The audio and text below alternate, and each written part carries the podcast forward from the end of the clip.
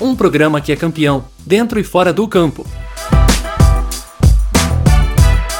Comunicampo Podcast. Aqui se fala futebol.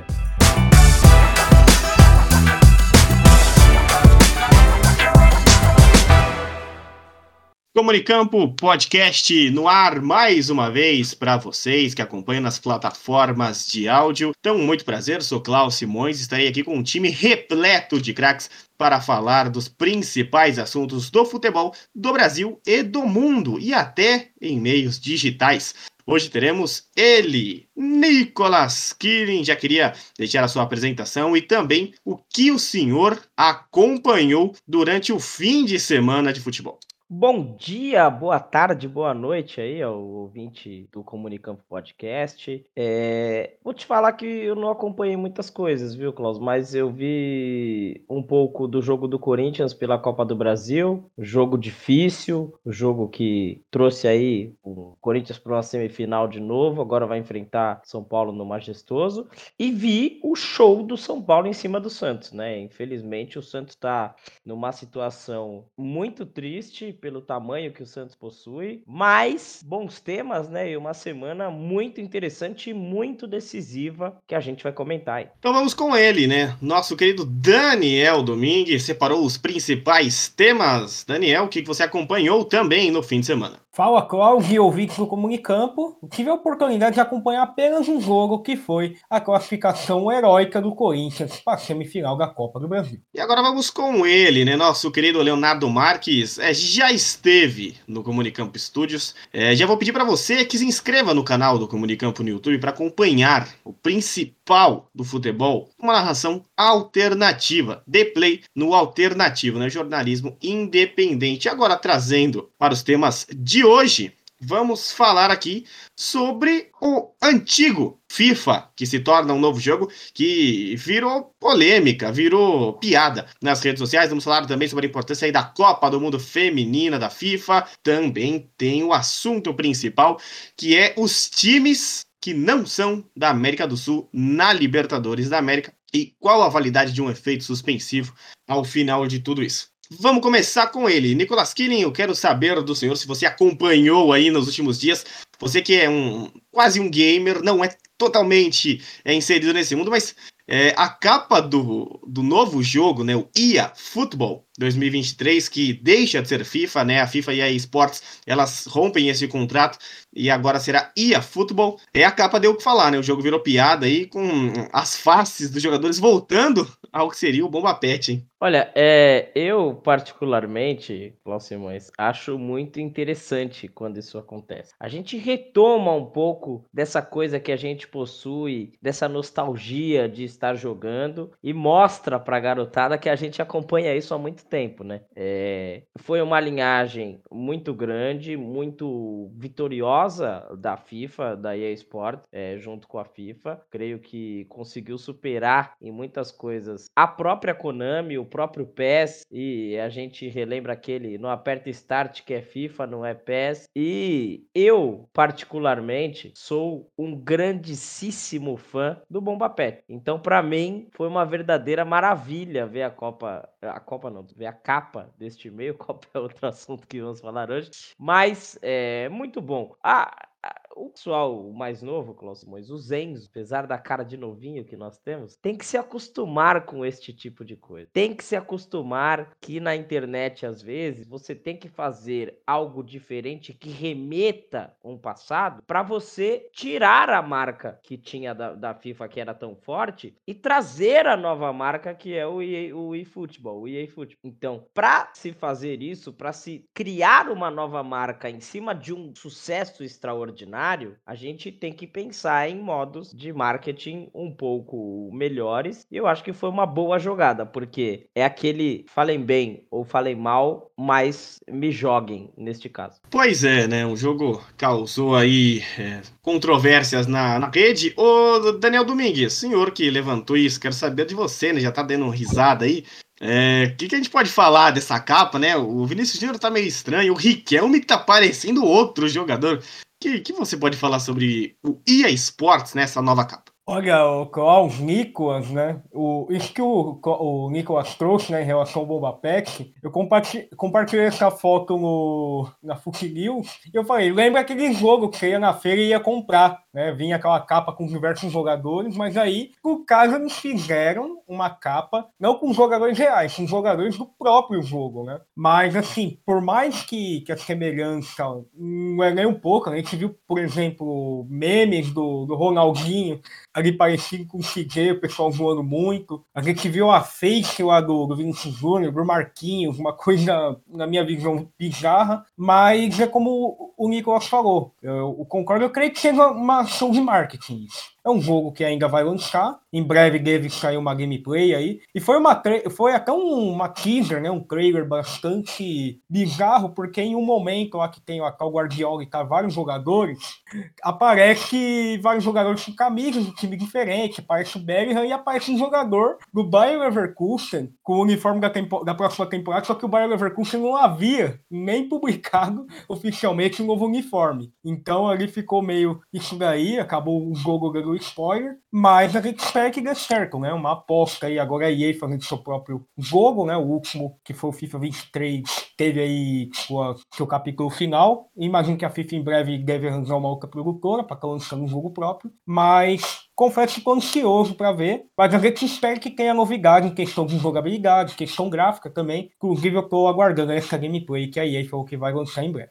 Bom, é, eu, eu sou uma pessoa, Cláudio Simões, particularmente, que eu gosto de estar jogando. Seja um baralho, videogame, futebol, basquete, até vôlei, que eu não tenho estatura, mas se me convidarem, eu vou jogar. Então, é, entre PES e FIFA, eu, particularmente, prefiro ficar com o Bomba Pet antigo, de PlayStation 2, raiz, aquele Winning Eleven 10, aquela Master Liga raiz de verdade, aquele jogo que o cara tem a chuteira quadrada, que o, o, FIFA o jogador ainda passa um dentro do outro, né? Mas que tem aquelas coisas bizarras mesmo, que você tem que tirar o som do jogo pro jogo não travar. É sobre isso. Eu gosto disso. Agora, se for para escolher da atualidade entre FIFA e PES, eu acabo ficando com o FIFA. Eu creio que o FIFA tem uma jogabilidade um pouco melhor que o PS, principalmente nos últimos anos. Klaus, é uma escolha difícil, né? Eu tive a oportunidade aí de jogar durante uns 4 ou 5 anos, quase até mais, o PES e o FIFA. Sempre preferi o FIFA mais por conta do próprio modo carreira, que é mais completo, passa mais realidade. A questão de você gerenciar também o seu time passa mais realidade. Mas em questão do PES, por exemplo, eu tinha algumas é,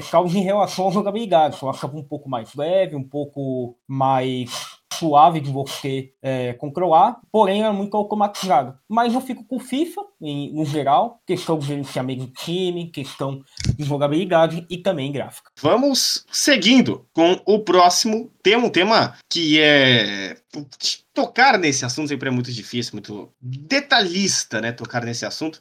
Infelizmente, é, algumas coisas a gente precisa opinar, outras coisas a gente traz aqui, mas a gente tem que falar e a gente vai torcer muito, porque chegou o grande momento da maior Copa do Mundo feminina de todos os tempos. A FIFA organizando uma Copa de verdade, uma Copa que teve um sorteio transmitido ao vivo para mais de 100 países, uma Copa feminina que vai ter cobertura da televisão aberta no horário nobre. Todos esperamos, né, que todos os jogos, né, que promessa TV aberta é igual político, né? Promete, mas não cumpre. Então a gente tem aí a questão da televisão aberta. Na televisão por assinatura vai passar todos os jogos, todos os jogos, e a gente tem uma Copa do Mundo Feminina, na qual a Nike fez uma camisa exclusiva para a seleção feminina né, brasileira jogar, uniforme 1, 2, se precisar um uniforme 3, as goleiras, um uniforme que tem uma performance diferente com o corpo feminino, calções que se adequam com o corpo feminino, tudo projetado e com transferência, né, repasse financeiro também das vendas para é, a seleção brasileira feminina. Tem muito detalhe em cima dessa Copa do Mundo feminina. Que começa, né? É, ainda esta semana, estamos gravando no dia, no dia 17 e é o dia que antecede aí é, a Copa do Mundo Feminina. Só que Vou trazer aqui primeiro o Nicolas Killing. Nicolas Killing, eu tenho um, uma, uma pergunta para o senhor aqui. Qual a real chance da seleção brasileira nesta Copa do Mundo? Como que você vê a imprensa cobrindo é, esta Copa do Mundo? Não vou dar meu palpite para não influenciar a resposta aqui. E a esperança que você tem sobre tudo que está acontecendo na Austrália? Olha, é, a primeira coisa, Klaus, que a gente tem que pensar, é isso eu matutei, matutei e fiquei pensando antes desse episódio, estou pensando ainda, que é, é primeiro que a gente não consegue agradar todo mundo. E outra é a questão de horário. Como que você quer dar visibilidade ao futebol feminino se no Brasil, pelo menos, os jogos vão ocorrer às quatro da manhã? Em 2002, nós éramos jovens, crianças aí, mas a gente acordava 5, 6, 8 para ver os jogos da seleção masculina. Mas se você quer promover uma seleção, se você quer promover o futebol feminino, coloque, faça um estudo de horários que sejam praticamente iguais para o mundo inteiro. É óbvio que um dos países vão, vão ter jogos de madrugada, mas os jogos são no nosso horário 10 e meia da noite ou 11 e meia da noite, 2 da manhã, 4 da manhã e 8 da manhã. É uma tristeza para a promoção do futebol feminino brasileiro ter jogos desse tipo. A gente teve uma medida do atual governo de ter ponto facultativo nos dias, nos horários, né, dos jogos da seleção feminina. É complicado porque a pessoa que entra no horário do jogo, ok. A pessoa que entra depois do jogo, para ela não vai ter diferença alguma. Se ela entrar no horário do jogo às 8 da manhã, ela vai começar a trabalhar às 10. Ok. E se o Brasil jogar às 4 da manhã, como que a gente vai ter um ponto facultativo? De... E a questão eh, eh, da mídia, aí é uma crítica também à, à nossa mídia. Muito se fala nessa promoção do futebol feminino. Muito se fala desse cuidado que a gente tem que ter e eu concordo. Mas até o presente momento, pelo que eu vi na televisão, não se compara à outra Copa do Mundo. A gente tem uma cobertura exclusiva, um cuidado, possui, mas por que, que a gente não tem todo dia uma hora da Copa antes de começar, que nem a gente tinha antes da Copa do Catar? Se a gente tiver, por favor, corrijam-me, mas eu não vi em lugar nenhum. Eu TV vi... aberta, não, pelo menos. Não, não, TV aberta não. É que a TV aberta a gente sabe como que funciona, mas mesmo na TV fechada, a gente abre abre os portais, por exemplo, quem abre muito o portal do GE, sempre saía lá. Ah, o fulano falou no, a, no Hora da Copa X coisa. Cadê o Hora da Copa Feminino? Cadê os programas falando da Copa do Mundo Feminina? E aí a gente dá voz para algumas pessoas que falam, mas trazem uma carga de que essa distinção é o que faz perder a promoção o futebol feminino. E é isso que acaba acontecendo. Não sei se vocês concordam, se os nossos ouvintes concordam, mas infelizmente é isso que acontece com o futebol feminino. Agora, sobre as chances da seleção brasileira, é... antes de tudo, eu acho que eu vi esses dias e acho que é muito importante falar isso, mas nós temos uma técnica alemã, que é a Pia. Ela é alemã, né? Me desculpe se eu estiver errado, mas a Pia. Sueca. Sueca, desculpe. Eu, eu pensava que a Pia fosse alemã, porque ela treinou também a seleção da Alemanha há muito tempo. Mas tem um, um, um vasto conhecimento de futebol feminino, Alemanha, Estados Unidos a própria Suécia, que é um time complicado também, um time bom feminino, e a Pia está aqui no Brasil, treinando a seleção brasileira há um bom tempo, mais de um ano, e ela não fala português. Ela deu entrevista inteiramente em inglês. Isso é uma vergonha. É, não tô tirando o peso, por exemplo, de um treinador brasileiro e treinar um time da Rússia ou da Suécia e não saber falar o idioma, mas a pessoa poderia pelo menos dizer um boa tarde. Boa tarde, gente. Vou começar começar a convocação e me desculpem, mas eu vou falar em inglês. Que é, é o mínimo. Eu vi alguns jornalistas comentando essa questão desse cuidado, desse carinho que a Pia eh, devia ter. O Brasil está num grupo complicado, né? O Brasil tem um grupo com a França, é um grupo que acaba dificultando um pouco, talvez, a ideia do Brasil de conseguir passar de fase, mas eu acho que o Brasil consegue passar de fase. Tem Panamá, França, Jamaica Jamaica e Brasil é o grupo F. O time da França já foi campeão mundial, é um time difícil. Panamá e Jamaica não são times difíceis, mas a gente sabe que as seleções brasileiras e suas duas gostam de perder ou de empatar com esse tipo de time. Então, creio que a seleção brasileira tem que perder um pouco da soberba que teve em outros anos de Copa do Mundo Feminina, que teve inclusive em Olimpíadas, que teve aquele sambinha. Ah, a gente vai ganhar dos Estados Unidos amanhã de qualquer jeito. Entrou em campo e tomou um couro. Assim como foi em outras ocasiões do futebol feminino. Então, o Brasil tem que se resguardar e jogar de modo inteligente. Condições de chegar a uma semifinal, a uma final, a seleção brasileira possui. Agora, tem que ver como que a seleção brasileira vai entrar nesta Copa do Mundo. Inclusive, tivemos um grande problema também, só para finalizar, de violência nos pré-jogos nos, nos jogos pré-Copa, né? Pré-jogos de Copa do Mundo. A Irlanda fez um amistoso com a Colômbia. A, uma colombiana deu uma entrada na jogadora da Irlanda. Ela tirou o joelho do lugar. E o amistoso foi paralisado com 10 minutos de jogo. Cancelado o amistoso, que a Irlanda perdeu uma das suas principais jogadoras pré-Copa. Então, além da falta de promoção e do cuidado da imprensa, a gente tem que cuidar um pouco mais dessa imagem que a gente quer passar, da imagem que a gente quer quer ter do futebol feminino, mas porque a gente já fez o futebol feminino, a gente está sempre em busca de trazer o futebol feminino pro Comunicampo, já fizemos lives sobre isso. Então, eu acho que para o Brasil é bom ter uma imagem um pouco melhor. Muito bem. Daniel Domingues, quero saber do senhor o que, que você pensa aí é, sobre a seleção brasileira na Copa do Mundo que vai acontecer lá na Austrália e na Nova Zelândia, é, e também a cobertura da imprensa, se há uma esperança, o que a gente pode de fato depositar lugar nesse Brasil que vai começar. Se quiser falar de alguma outra seleção também, o espaço está aberto. Olha, Cláudio, eu sou alguém do qual é, acompanho o futebol feminino muito pouco, né? Isso eu confesso, já falei isso publicamente. Mas em relação à seleção brasileira, né? Falar aqui com base no que eu vi nos últimos anos, é, creio eu, começar primeiramente na seleção na Copa, o Brasil, creio eu, que possui condições possui condições, não vejo assim como um favorito. Eu acho que, a, por exemplo, a Inglaterra, a própria França, que conta com jogadores do Lyon e do Paris Saint-Germain. Lyon foi, salvo engano, campeão da última Liga dos Campeões feminina, jogando muito. Mas o Brasil acho que vai encarar um caminho aqui, até tranquilo na fase de grupos só vai ter dificuldades ali com a própria França. Até que, inclusive, passou os horários dos jogos aqui. O Brasil estreia na próxima segunda-feira, dia 24, às 8 da manhã, contra o Panamá. No dia 29, às 7 da manhã, encara a França. E o terceiro jogo, aí, encerrando a fase de grupo,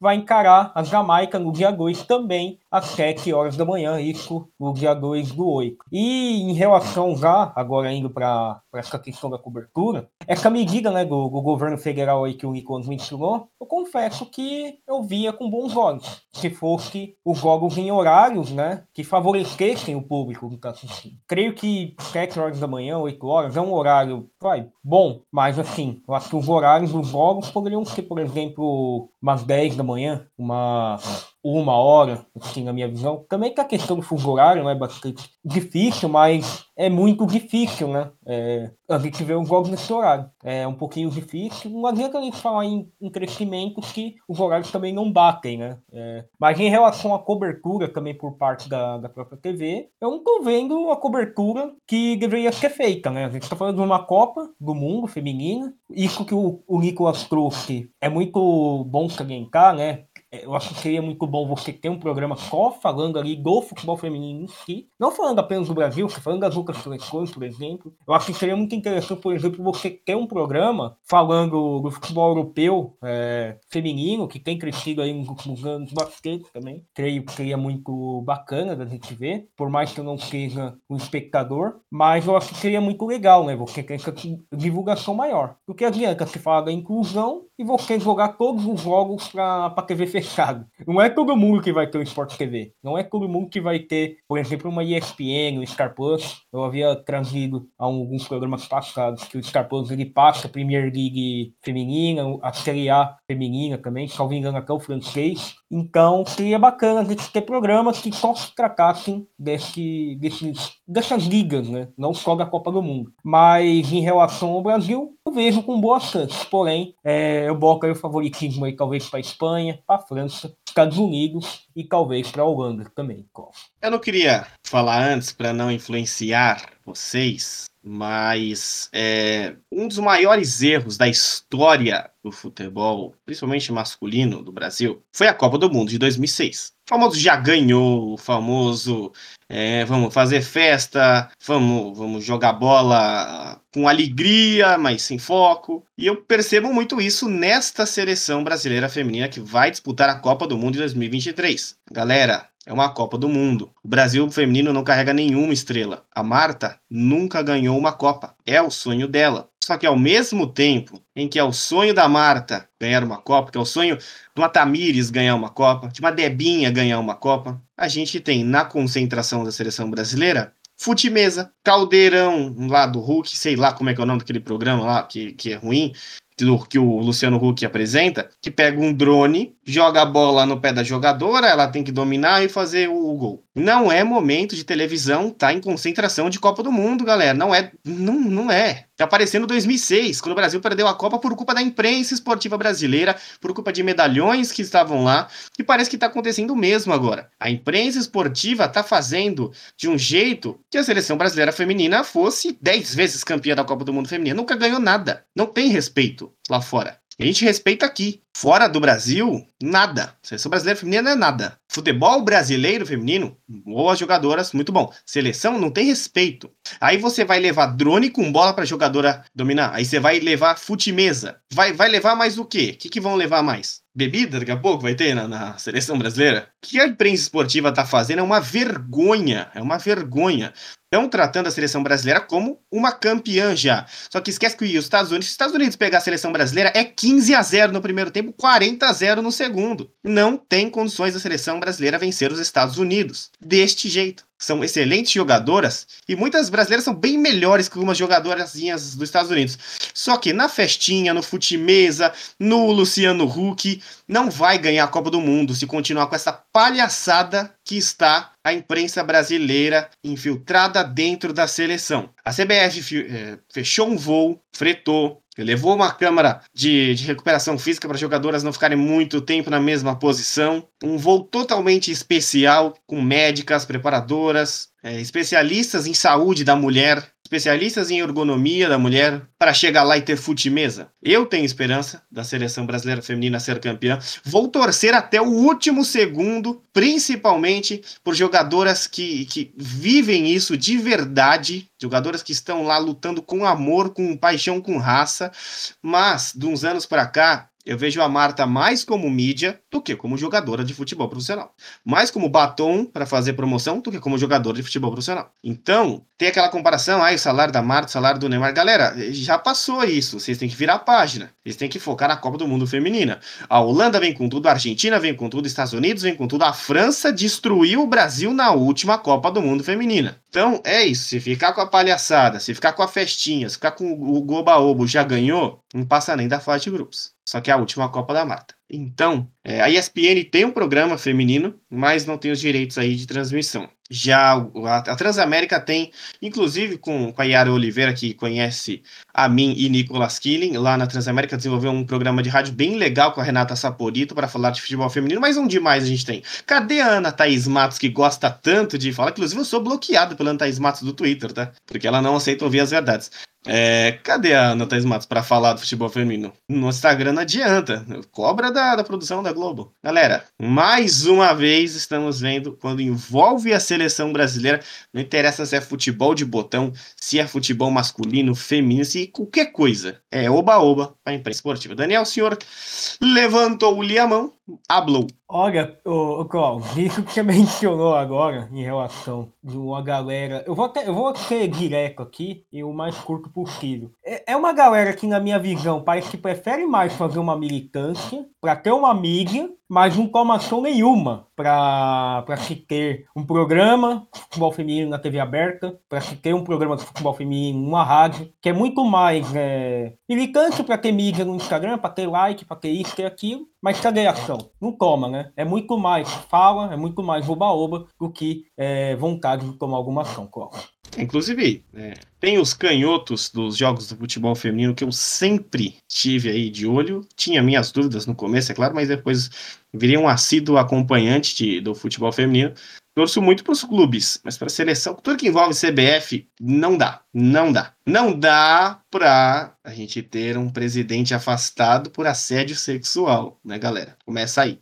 Mas eu torço para a seleção brasileira feminina. Se tiver o título, vou comemorar. Só que é difícil. A imprensa esportiva é, é complicado. Nicolas, o senhor quer falar alguma coisa antes de entrarmos em é, assuntos de la cucaracha? É, é, é, que, se tratando de seleção brasileira, é, seja ela qual for, é sempre assim. É, em nada difere toda essa promoção com o Neymar levar o pessoal pro, pro hotelzinho dele lá na Copa da Rússia. Então, é, a gente tá se encaminhando para perder mais uma vez. E aí os nossos assuntos vão voltar a ser os mesmos. Perdemos mais uma Copa, não tem promoção, a seleção brasileira, infelizmente, não ganhou, faltou apoio. Isso nunca falta. Falta é seriedade e investimento. Falta os clubes terem o futebol feminino como uma prioridade e não porque para jogar uma Libertadores e uma Sul-Americana, o time é obrigado a ter um time feminino. É isso que exige a Comembol. Então, é isso que falta. Se a gente reclama, claro que a pauta do salário do Neymar com a Marta é tão astronômica que poderia pagar o salário de várias outras pessoas. Mas se um jogador Série D ganha dois mil reais, imagina quanto ganha uma jogadora feminina que está iniciando. Os patrocínios são diferentes. A Nike fazer uma camisa específica para a seleção brasileira é muito legal. Esse dinheiro ir para a seleção brasileira feminina não é legal, porque ele vai ser investido pessimamente, se é que ele vai ser investido. Esse dinheiro da venda da Nike tinha que ir para as academias de base da Nike do Brasil para fazer novas jogadoras. Enquanto a gente não pensar dessa forma, a gente nunca vai ter a promoção que a gente quer para o futebol feminino. Ah, mas vocês são três pessoas que acompanham o futebol masculino direto e não vê futebol feminino? Não, pelo contrário. Inclusive, as agremiações das pessoas que aqui estão falando são, dos últimos anos, as melhores do futebol feminino brasileiro, que é o time do Corinthians, o time do Palmeiras, o time da Ferroviária, que tem um trabalho muito melhor no feminino do que no masculino. Deixa a Ferroviária cuidar do, do, do, time feminino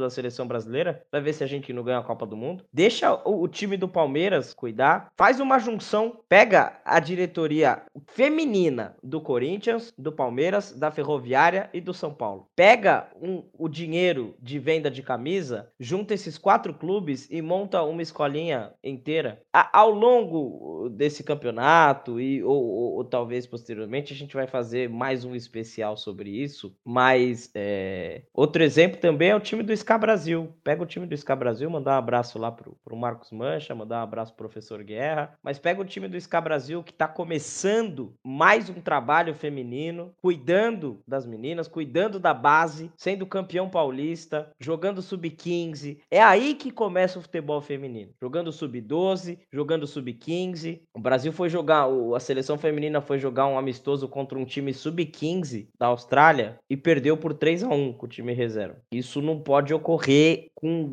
nenhuma seleção brasileira, nem de futebol de botão. Então, é inadmissível o trato que dão ao futebol feminino. Muito bem. Falamos aqui então sobre esse assunto e observação, né? Ah, vamos falar, ah, são três homens falando de, de, futebol feminino. Sim, nós convidamos diversas jornalistas esportivas independentes, diversas mulheres para estarem aqui e nenhuma aceitou. Então, a gente fica aí, se alguém quiser conversar sobre isso, sobre futebol feminino, sobre qualquer esporte, qualquer assunto do futebol masculino, feminino, qualquer coisa, espaço tá aqui aberto do Comunicampo. Tem no LinkedIn, arroba Live Comunicampo no Instagram, arroba Live Comunicampo no Twitter também, no Facebook, tanto faz. Manda uma mensagem lá e venha falar futebol. Você conhece alguma mulher também que queira falar futebol, é, pode estar na faculdade, pode querer aprender sobre futebol aí, sobre a transmissão ao vivo, a gente tem espaço. Já pensou o Messi jogar Libertadores, meus amigos? Já pensou uh, grandes jogadores que estão migrando para os Estados Unidos disputarem a Libertadores?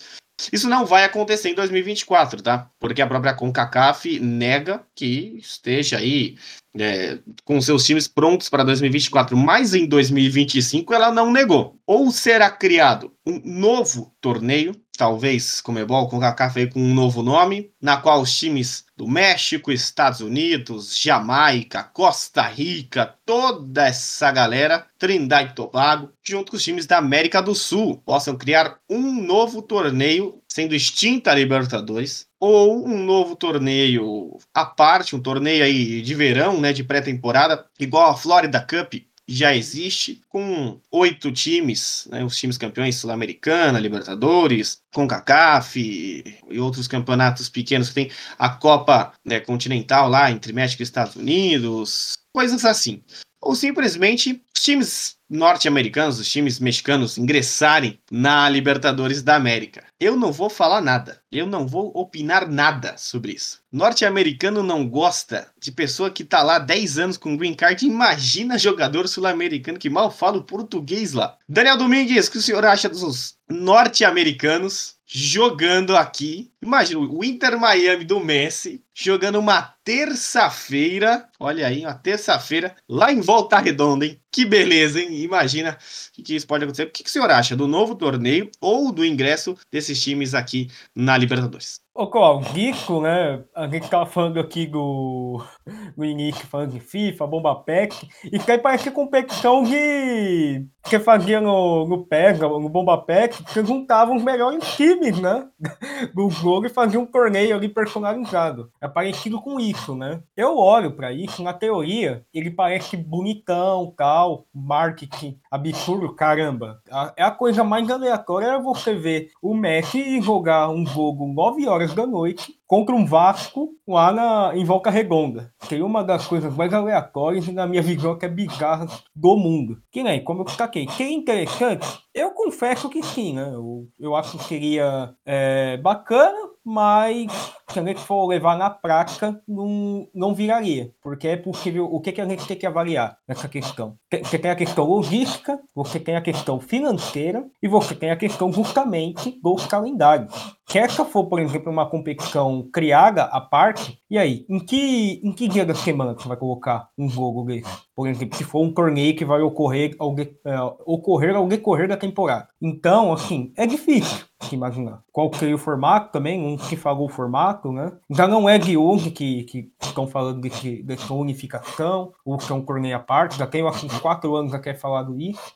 Então, assim, é muito difícil quando é, você avaliar um torneio desse quando a gente olha para esses aspectos que eu mencionei aqui. Será que não iria custar caro, por exemplo, um time lá da Bolívia, um time lá do Peru e que colocaram um jogo lá no México, por exemplo?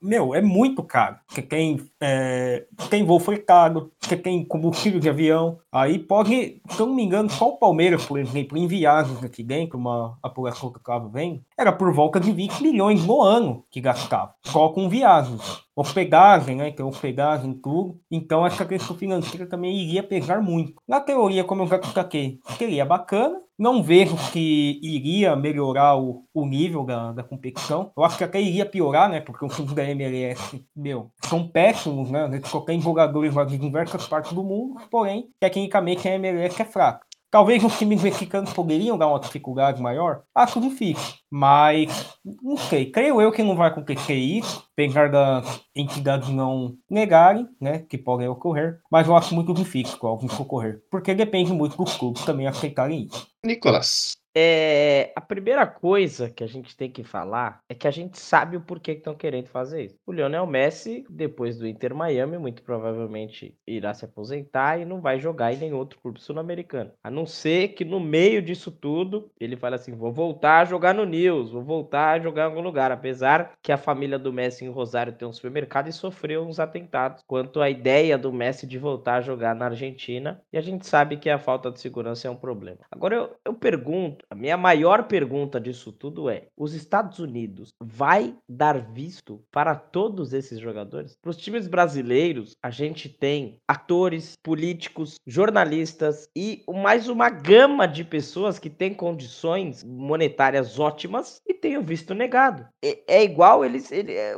a gente pensar como que vai ser o controle de visto na Copa do Mundo de 2026. Se um time tem um jogo contra uma equipe estadunidense fora de casa, os jogadores que tiverem visto negado não, não vão poder jogar. Isso aconteceu na, na CONCACAF Champions recentemente. Um time do Haiti teve um, praticamente o time inteiro sem visto e não pôde jogar. E mesmo assim avançou, porque Deus é justo, não é? A frase não é assim, Daniel Domingues? Deus é justo? É isso, cara. Sim. Você imagina o Corinthians. O, vou dar o exemplo do Corinthians, que o Corinthians é Libertadores é um caso à parte. O senhor imagina o, o Abel Ferreira ter o passaporte português, ele entra como ele quiser. Agora o senhor imagina o, o zagueiro, o Rony. Imagina se o Rony tiver o visto negado. Se o Murilo tiver o visto negado. O Zé, oh, o Zé Rafael não pode ir para os Estados Unidos. Negaram o visto do Zé Rafael. O Veiga eu acho que já foi para os Estados Unidos. Mas você vem e, e fala para mim, ó, o Veiga não vai jogar, viu? O Veiga não tem visto. Então é, é, é é sacanagem, né? E, e pra, pô, você mencionou o visto, imagina um, garoto da base, Nicolas, por exemplo, um Hendrick, um Kelvin, um jogador do Corinthians da base mesmo, por exemplo, um Felipe Augusto, que não tem, possivelmente não tem o visto. Queria, é, é muita burocracia envolvida também. Não, é, eu, eu tô pensando assim, em, em times não comuns, porque dos jogadores comuns, se a gente for pensar na base de Corinthians, São Paulo, Palmeiras e Santos, pelo dinheiro que a garotada recebe, todos eles já devem devem ter ido para os Estados Unidos pelo menos umas três vezes. Então, o visto eles têm. Agora, pense em outros clubes, os clubes que estão, que estão pegando vaga agora para a Libertadores, um América Mineiro, Atlético Goianiense, Fortaleza. Ah, o cara não tem visto, não vai jogar. Mas o Renato Augusto não vai jogar, viu, Cláudio Simões? O Renato Augusto não tem visto. Imagina se é na época que o Santo André, ou que o Paulista de Jundiaí, o São Caetano, o Paysandu times que não têm como pagar nada direito para os seus jogadores classificam para uma Libertadores. Imagina isso. Imagina se muda algumas regras e a Copa do Brasil classifica um time menor que chega, time de Série B, Série C, o Remo, que avançou tantas fases aí, parou no Corinthians. Imagina isso. Não, é, então, e, e, e aí o, a outra questão é o seguinte, é, a Libertadores já teve aí os times mexicanos, inclusive eles chegaram em finais, sempre davam problema, deixava a competição um pouco mais legal porque era um intercâmbio diferente. A gente teve o São Caetano jogando com a América lá, legal pra caramba, jogaço, o Inter ganhando do Chivas, o Tigres chegando na final entregando o título pro River Plate, porque para eles não, não muda nada. Porque a questão é, eles jogavam por ter mais uma competição para jogar. Porque se um time mexicano ganhar, ganhasse a Libertadores, só mostraria a incompetência do futebol sul-americano de deixar um time ganhar a competição e esse time nem poder jogar o Mundial, porque não é da confederação dele. Então, se nós tivermos uma competição da, de, com clubes da América inteira, que a América América não é só Estados Unidos, viu, gente? Da América inteira.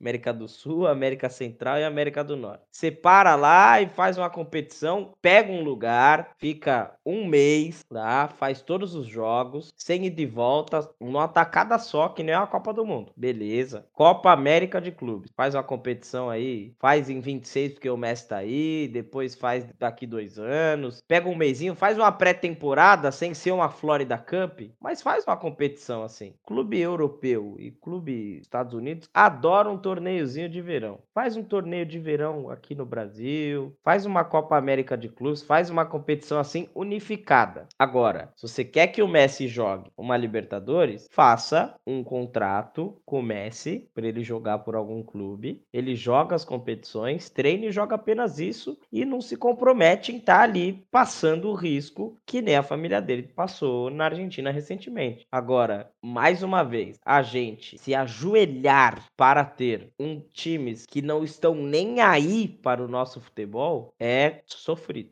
É, mas na hora de contratar jogador brasileiro, eles servem, né? Times dos Estados Unidos.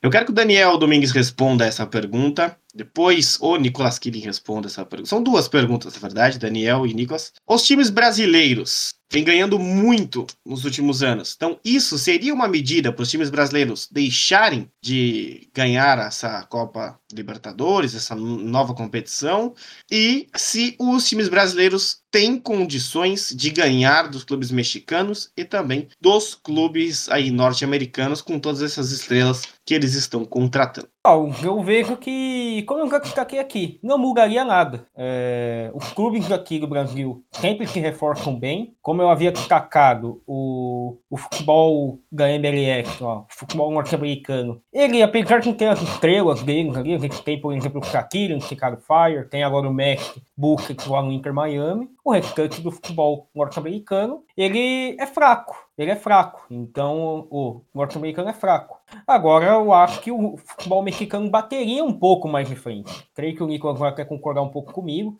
Mas a questão monetária, né, envolvendo, é um pouquinho gigantesca comparado o Brasil, por exemplo, com os Estados Unidos. A gente viu o contrato do Messi lá, mas se a gente for falar o futebol no campo, é muito. Eu, eu acho que estaria pareio ali os mexicanos com os brasileiros, mas os brasileiros eu acho que têm vantagem sobre os mexicanos e também os americanos ainda mais. Não sei se você concorda comigo, Nico. Não, é, é, é, eu concordo. É, o futebol estadunidense é uma vergonha, né? É uma verdadeira vergonha, isso a gente sabe. Uma vergonha, digo, por qualidade mesmo, é ruim. O, o Seattle Sounders foi jogar o Mundial ano passado e tomou um couro, cara, na primeira fase e não, consegui, não conseguiu jogar, né? É, são jogadores bons, um, um compilado bom que não consegue se manter. O futebol mexicano é sim um pouco melhor. O futebol canadense é emergente. A gente tem alguns times da Costa Rica também que dão trabalho na CONCACAF Champions e contra alguns times brasileiros com certeza seriam algum trabalho. Agora, entre os times brasileiros e os times da MLS, os times da MLSB, da MLS2, desculpa, não sei como chama. Tem muita distinção e creio que, que nosso time sai um pouco na frente. Agora, claro que existem os fatores externos: cansaço de viagem, acomodação, estádio. E creio que para ele seja muito mais difícil jogar aqui do que para a gente jogar lá. Que quem está acostumado a ir para uma altitude de La Paz, depois você desce a nível do mar para jogar aqui no Brasil. Depois você vai jogar num, num, frio que faz no Chile. Depois você vai jogar no calor do, do Equador. Depois você vai jogar na Colômbia. Então, e para os Estados Unidos é umas horinhas a mais de voo. Agora, é, infelizmente, o futebol brasileiro, infelizmente não, felizmente, o futebol brasileiro vai continuar à frente e acho que perderia a essência que a gente tem de Libertadores se nós nos jogarmos ao imperialismo. Perde a essência do que que é a Libertadores. Assim como, ao meu ver, é, como comunicador, como uma pessoa que acompanha a política, como uma pessoa que, que estuda a história, foi uma tristeza a gente ter uma final com dois times argentinos na Espanha. É algo completamente descabido. A gente está falando dos Libertadores da América, da Libertadores da América, que é uma competição que tem um nível de se comparar, claro que guardadas as devidas, as devidas proporções, com a Champions League. A gente tem a Asia Champions, a Africa Champions, a CONCACAF Champions, a Champions League e a Libertadores. Das cinco, claro que a Champions é a primeira. Das outras quatro, nenhuma chega aos pés da Libertadores. Nenhuma se compara à Libertadores. Então, você está querendo unificar, abrir espaço para essa questão capitalista, puramente monetária, porque o Messi está indo jogar lá, e você esquece de, de olhar para si e falar que a Libertadores é gigantesca. A Libertadores não se compara com uma CONCACAF Champions. Jamais, jamais a gente pode fazer isso. Então, é triste, é difícil e tem que ser algo muito bem pensado, coisa que eu duvido que vai ser. Pois bem, não vou opinar, não vou opinar. De verdade, não, não quero opinar sobre isso. A Champions League América, e vamos ver o que vai surgir disso tudo. Mas, meus caros, para encerrar o Comunicampo Studios, o Comunicampo Podcast de hoje, é, efeito suspensivo do Santos, que o Santos ia jogar a tantos quilômetros da Vila Belmiro e a justiça desportiva sempre dá causa ganha para o agressor e o Santos vai jogar com portões fechados, é o mínimo, é em sua casa. E um último assunto aí, o Abel Ferreira disse que nunca viu um país falar tanto de xenofobia e racismo. Ele não entende. Daniel Domingues, depois Nicolas Killing. É, Klaus, novamente aí a justiça favorecendo o agressor. É impressionante, né? A justiça desse país. Mas em relação a isso que ocorreu com o Santos, é absurdo, né? Já não é de hoje que a gente vê é, episódios de violência envolvendo a Vila Belmiro. E é sempre ali os agressores que, que passam, né? Por, por torcedores e acabam aí mancando é, parte da curtida. Mas agora em relação ao Abel Ferreira, é impressionante, né? A soberba desse treinador. É impressionante no qual é um, um indivíduo que não tem a coragem, é covarde, né, para assumir que o time não tá jogando nada e sempre coloca a culpa em, em arbitragem, sempre coloca a culpa em parte da imprensa, ah, porque o time tá atacado. Concordo em relação em algumas coisas, porém, ele vai revigar de uma forma totalmente ignorante, arrogante. Então, assim, é, o Abel Ferreira tá com cara de quem tá querendo sair, de quem não recebeu um convite da seleção brasileira, de quem não recebeu, por exemplo, uma oferta bilionária para ir treinar algum time da Arábia Saudita. Então, se você não quer ficar mais aqui no Brasil, Abel Ferreira, tchau, tchau. Gosto do seu trabalho na equipe do Palmeiras, porém, tá na hora de você chegar aqui e assumir que você tem parte dessa má, é, tem culpa também dessa péssima fase que o Palmeiras tem vivido aí nos últimos jogos. Eu tô falando isso como torcedor, não como comentarista. A gente tá aqui, tem que falar a realidade. Não posso passar pano para tudo que tá acontecendo dentro da equipe do Palmeiras, pelas narrativas que, que o seu auxiliar técnico vem criado. Palmeiras foi prejudicado em algumas partidas? Foi, mas não é só o Palmeiras que tem sido prejudicado por arbitragem. Então, se você não, não tá satisfeito aqui no Brasil, ó, tchau, tchau.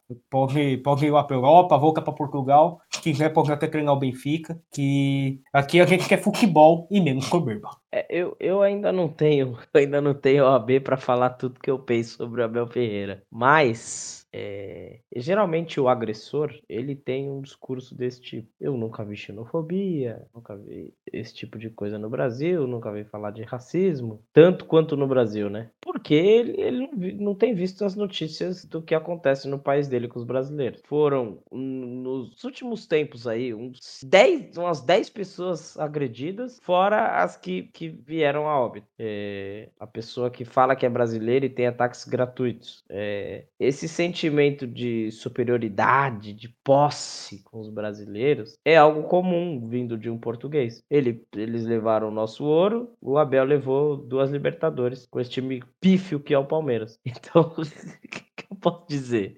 Eu posso dizer? É... Eu acho que o Abel Ferreira tá no lugar certo, viu, Cláudio Simões? Esse é o meu sentimento. O Abel Ferreira tá no lugar certo. É... Nada contra palmeirenses, inclusive tem até amigos, amigos que são, mas eu acho que o Abel Ferreira tá no lugar certo. O discurso dele está completamente de acordo com a agremiação que ele defende. Apesar dele ser português e a agremiação ser italiana. Mas é... a questão do Santos não passa muito longe disso, não. É... Por duas vezes o Cássio foi agredido na Vila Belmiro e infelizmente a nossa justiça desportiva é vergonhosa também. É... O... o Santos tinha que ser punido com pontos, tinha que ser punido com multa, tinha que ser punido com no mínimo um ano com os portões da vila fechados. Já aproveita e faz a reforma que quer fazer na vila. E se puder tirar mais uns 5 mil lugares, melhor ainda, porque aí o estádio lá. Não tem torcida. Olha, te contar, viu? É, esses foram os assuntos do Comunicampo Podcast de hoje, no Comunicampo Studios. Eu não vou falar nada do Abel Ferreira, porque é, o meu, meu silêncio é o meu desprezo. E eu já decidi que eu não vou ficar mais é, ligando para este cidadão de péssimo caráter, péssima pessoa. A cabeça dele é quente, o coração dele é vazio e a alma dele não existe. Essas são as minhas considerações sobre o Abel Ferreira. Mas, vamos lá. Nicolas Killing, despida-se ao vivo. Ao viso, despedindo-me é, primeiramente agradecer estar mais uma vez aqui. É sempre um prazer estar na presença de excelentes pessoas. Queria dizer, né, Klaus, a gente estava até falando disso aí. Infelizmente, a gente perdeu o Palinha, ídolo de Cruzeiro, de Atlético Mineiro, de Corinthians. Conseguiu ser ídolo nos dois de Minas. Então, é uma pessoa ímpar, um jogador extremamente importante para o futebol brasileiro e mais uma pessoa que acabou indo e perdeu temos também João Donato, né, Cláudio Simões? Para quem gosta de futebol em ritmo de música, de bossa nova, de coisas boas que o nosso Brasil tem. Infelizmente perdemos aí o, o João Donato também. Então aqui a gente não fala só de futebol, são pessoas marcantes aí que o brasileiro acaba perdendo, né? Então, mais uma vez eu agradeço. É, sigam o Comunicampo no YouTube, Comunicampo, e no Instagram, arroba Live Comunicampo. Até segunda-feira que vem, ou até domingo que vem, né? Porque aí Cláudio Simões estará cuidando da voz, comendo duas maçãs. Daniel. É, Cláudio, é, foi mais um prazer aqui estar ao lado de você, Nico, aqui. que Nico não a perna. Eu acho que esse programa ele foi bem mais leve em comparação aos outros, né? A gente vinha tratando de temas bastante pesados, mas a gente conseguiu. Só, só é leve porque o ouro o Abel já levou, viu? Ele está engraçadinho hoje, o, o Simões. Mas, fica aí um, um, bom dia, uma boa tarde, uma boa noite aí pro ouvinte do Comunicampo. E mandar um recado aí pro meu amigo Emerson, aqui de Guarulhos, que é o único santista que eu conheço, ó. Tá aqui, ó, o Caleri e os dois peixes. E é isso. Comunicampo. aqui que fala bom virou uma festa o Comunicampo Podcast, virou, virou, uma baderna. Olha eles aí de novo, viu, galera? Já diria o Galvão Bueno. Meus caros, se vocês acompanharam, gostaram desse novo formato, eu peço que vocês compartilhem com os amigos de vocês, com quem vocês quiserem, com os inimigos também, né? Vai que eles podem pintar aqui.